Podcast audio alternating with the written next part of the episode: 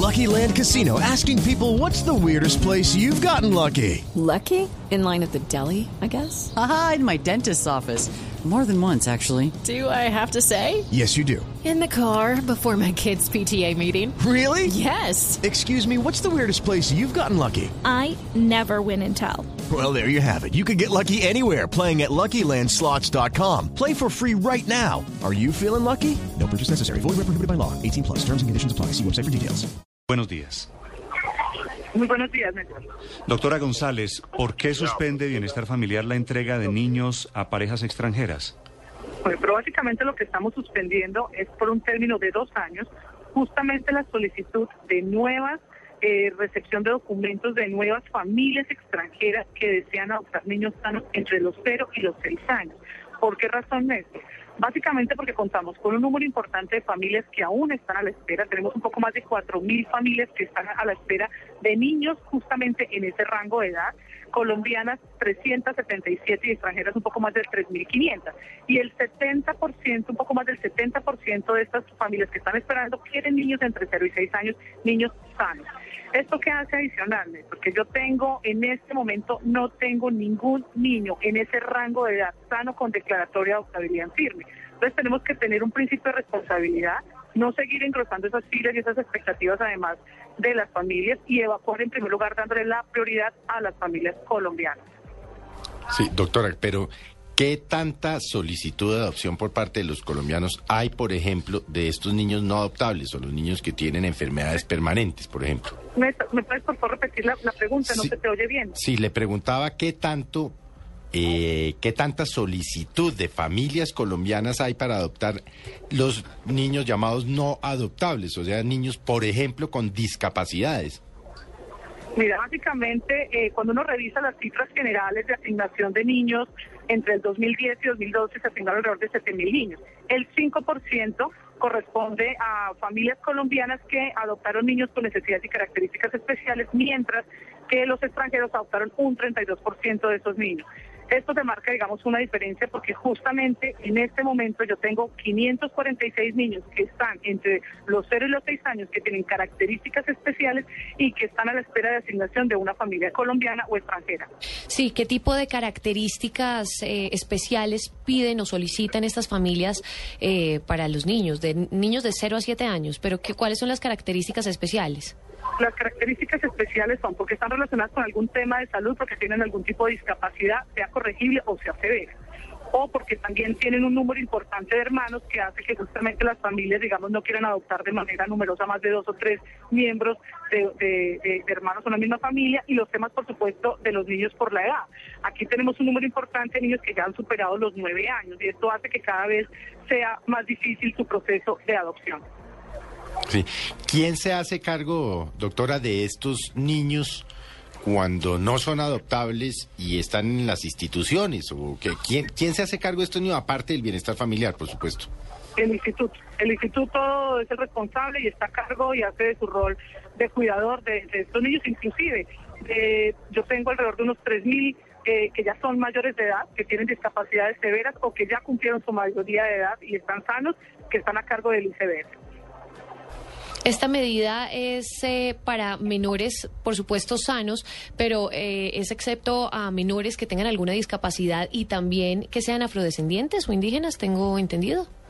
No, no. El, el tema de características o necesidades especiales no tiene nada que ver con la condición étnica. Aquí estamos hablando básicamente de las dificultades en temas de salud o porque tienen grupos de hermanos numerosos o porque ya, digamos, tienen una edad que las familias, digamos, no aplican para ese perfil de este niño. Eh, Es decir, que las solicitudes no se cierran para personas dispuestas a adoptar niños con algún tipo de problema, sean ellos extranjeros o nacionales. Exactamente, esa es la excepción que trae la decisión. Sí. ¿Cuántas, ¿Cuántas solicitudes de adopción tienen ustedes hoy en Bienestar Familiar, doctora Adriana? Pues justamente familias en espera, ya tenemos más de 4.000 familias que están esperando. Y tenemos niños declarados en adoptabilidad alrededor de unos 11.000. O sea, hay más... Pero, pero, pero vuelvo y te repito, en el rango de 0 a 6 no tengo ningún niño sano con declaratoria de adoptabilidad. No hay... eh, eh, a ver, este, este tema es un poquito difícil, Exacto. Felipe, porque uno termina hablando de niños... cero- de niños como si fueran como si fueran Pues, mercancía. Mercado, sí, objetos, sí. mercancía. Sí, digo, Per- perdón, pero, pero estas cuatro mil familias que ya tienen, que ya están en la lista, ellos seguirán en espera. Están en lista de espera, son familias que hicieron su respectiva eh, solicitud de asignación, que pasaron por todo un proceso de idoneidad para poder justamente tener la oportunidad de brindar cuidado y amor a un niño que fue declarado en adoptabilidad porque su familia biológica o extensa no le pudieron brindar esa protección que era el deber primario para hacerlo.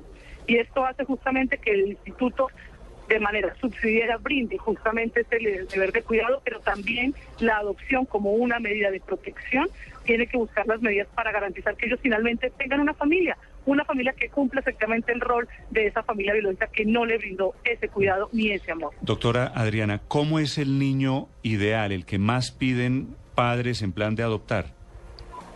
Generalmente son niños, son niños sanos, por supuesto, y son niños que justamente están entre más pequeños es donde las familias quieren. Las familias quieren tener más un bebé que un niño de 9 o 10 años, no digamos un niño que esté solo, de pronto un niño que tenga dos o tres hermanos. Y eso es justamente por eso que tomamos la medida, porque hay que ser responsables. Primero porque yo tengo el deber de priorizar a las familias colombianas. Y si hay familias que están en lista de espera de que en algún momento haya un niño que sea declarado en adoptabilidad en ese rango de edad, yo las prioricé a ellas para que no pierda además ese arraigo que requiere estar aquí en su país. ¿Sí? Pero no cierro la puerta para aquellos que están justamente en esas condiciones o esas necesidades especiales que también tienen el derecho a ser amados y ser cuidados por una familia. Sí. Bienestar familiar tiene cuántos niños que no están en el perfil de los ideales, de los que más quieren, es decir, niños Con eh, discapacidad. o, o con alguna discapacidad o un poquito muy grandes. Esa es la cifra general que, te- que les acabo de mencionar. Tenemos un poco más de 11.000. De esos 11.000, 3.000 ya son mayores de edad o, siendo mayor de edad, tienen algún tipo de discapacidad severa que ya hace, digamos, muy difícil su proceso de adopción. Sí. Y dentro de los 8.000, ahí estamos, digamos, con discapacidades leves, corregibles, discapacidades más severas, grupos de hermanos y ya la mayoría, Pero digamos, si- que están superiores a los 9, 10 años.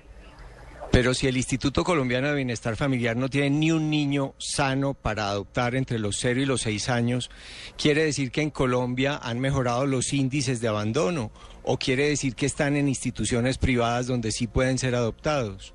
No, porque el régimen, esta decisión le rige absolutamente para... Ustedes saben que Colombia tiene un sistema mixto y esta decisión rige absolutamente para los dos. Lo que sucede es que en este momento puede que tengamos niños con procesos administrativos de restablecimiento de derechos, pero que aún, aún no se ha declarado su adoptabilidad.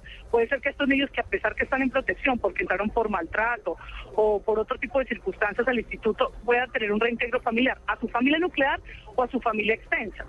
Entonces, digamos, aún no sabemos qué pueda suceder. Por eso tomamos la decisión para no seguir engrosando filas y generando expectativas sobre, sobre, sobre la materia. ¿Cómo dijo usted, doctora Adriana? ¿Familia nuclear o familia? Extensa, es decir, la pa- padre o madre y hermanos o eh, tíos, abuelos, primos. Eso es cuando hablamos de familias extensas. Ok. Do- doctora Adriana, eh, ¿hay casos o reciben ustedes solicitudes de adopción de niños con alguna discapacidad? Los extranjeros, eh, como te contaba, del, de casi las solicitudes del universo total de niños que hemos ah, que se han sido, digamos, eh, entregados a familias para su cuidado, el 32% los extranjeros adoptan niños con características especiales y necesidades especiales. Si un Es extranjero... más elevado, más elevado que el número de colombianos, de familias colombianas. Es- Esta pregunta me la hace, me la pide un oyente por Twitter, que es extranjero pero vive en Colombia hace años eh, y está en proceso de adopción. ¿Eso queda suspendido para él? Si ya radicó sus documentos y está, digamos, en el proceso, eh, no le aplica la suspensión. Nosotros vamos a sacar una comunicación oficial la próxima semana regulando, digamos, hacia el futuro cómo vamos a manejar el régimen de la transición y para las nuevas solicitudes.